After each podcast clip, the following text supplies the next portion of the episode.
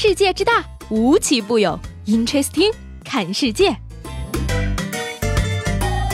本节目由喜马拉雅青岛独家出品。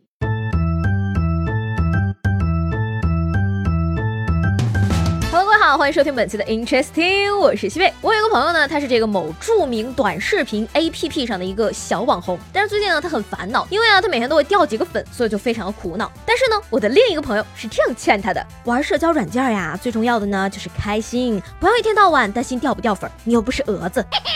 那说到这蛾子啊，不是说到这个蚊子啊。近日呢，这个苏州某宾馆的停车场内呢，一辆奔驰车突然后座内起火了。消防人员破窗灭火之后呢，发现车内的物品呢损毁非常的严重。于是呢，这个警察叔叔当即就传唤了正在宾馆开钟点房的车主。那车主呢是这样解释的，说因为车里有蚊子，所以呢自己进宾馆之前啊就在后座点了一盘蚊香，结果香灰掉落，就把车给点着了。嗯，没毛病，蚊子这次是真的烧死了呀。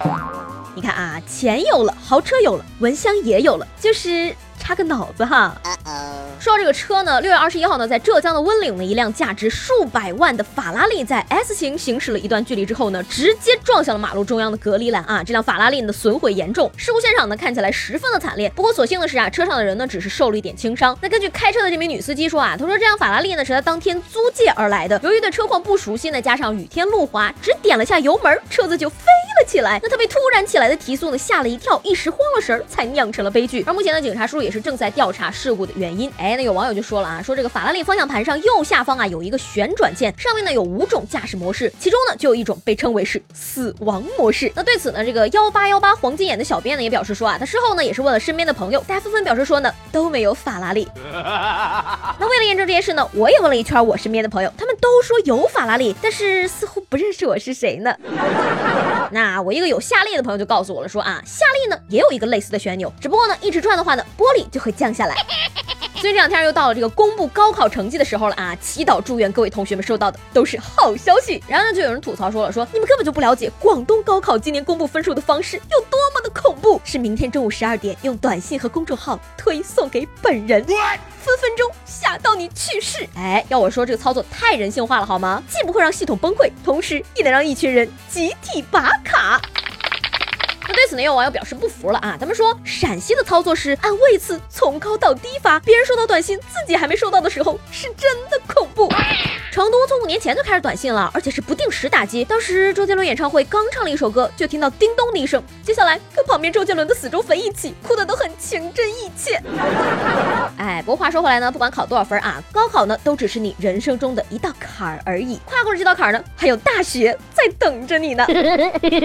说这个大学呢，教育部部长呢二十一号在成都表示啊，说对中小学生呢要有效的减负，对大学生却要合理的增负，提升大学生的学业挑战度，合理增。加大学本科的课程难度，拓展课程的深度，扩大课程的可选择性，激发学生的学习动力和专业志趣。Amazing，行吧，又是幸好我已经毕业了系列哈。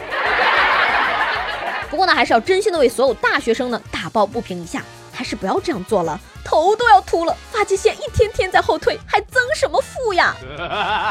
那说到这个秃头呢，上个星期最让人秃头的事情呢，肯定就是世界杯了。上个周呢，在 D 组第二轮比赛中呢，阿根廷零比三不敌克罗地亚。而根据这个阿根廷媒体报道呢，说阿根廷队主教练桑保利呢已经下课了。据悉呢，在球员们的要求下呀，阿根廷世界杯冠军成员布鲁查加呢将临危受命，作为临时主帅来进行指挥。那在这个世界杯小组赛中呢，这是阿根廷队六十年以来第一次如此大比分的输球。那上一次输给对手三。三个球以上的，还在一九五八年一比六输给了捷克斯洛伐克。小组赛两场只拿了一分，阿根廷也创造了一九八九年美洲杯以来历史最差的大赛得分数。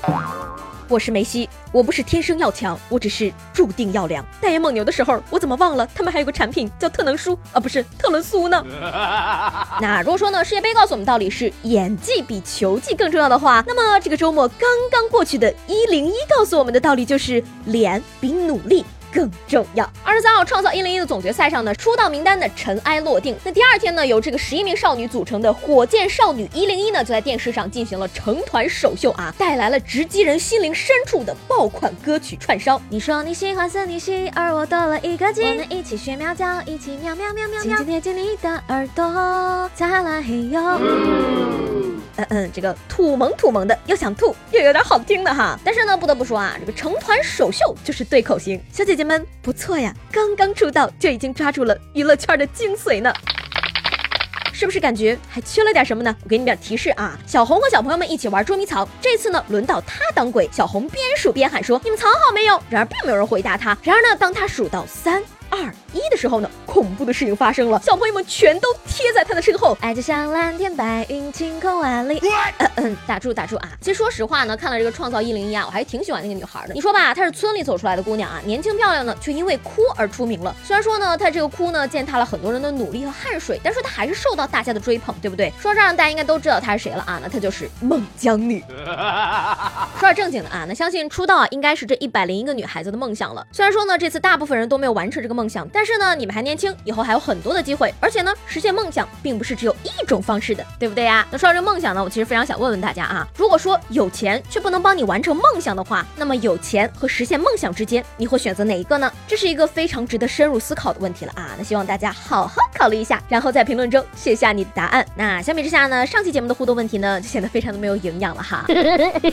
上期节目中问大家，你们家亲人微信群的名字都是什么？结果呢，大家的回答都是一家人。最爱一家人，快乐一家人。虽然说呢，这名字都很温暖，很有爱，但是呢，作为喜马拉雅女神经主播，也就是我的粉丝的你们，可以更有创意一点嘛？比如说，搞笑一家人也是一个不错的选择。好，那今天的 Interesting 就到这里啦。我是西贝，喜欢我的话呢，记得给我留言以及评论。明天见啦，拜拜。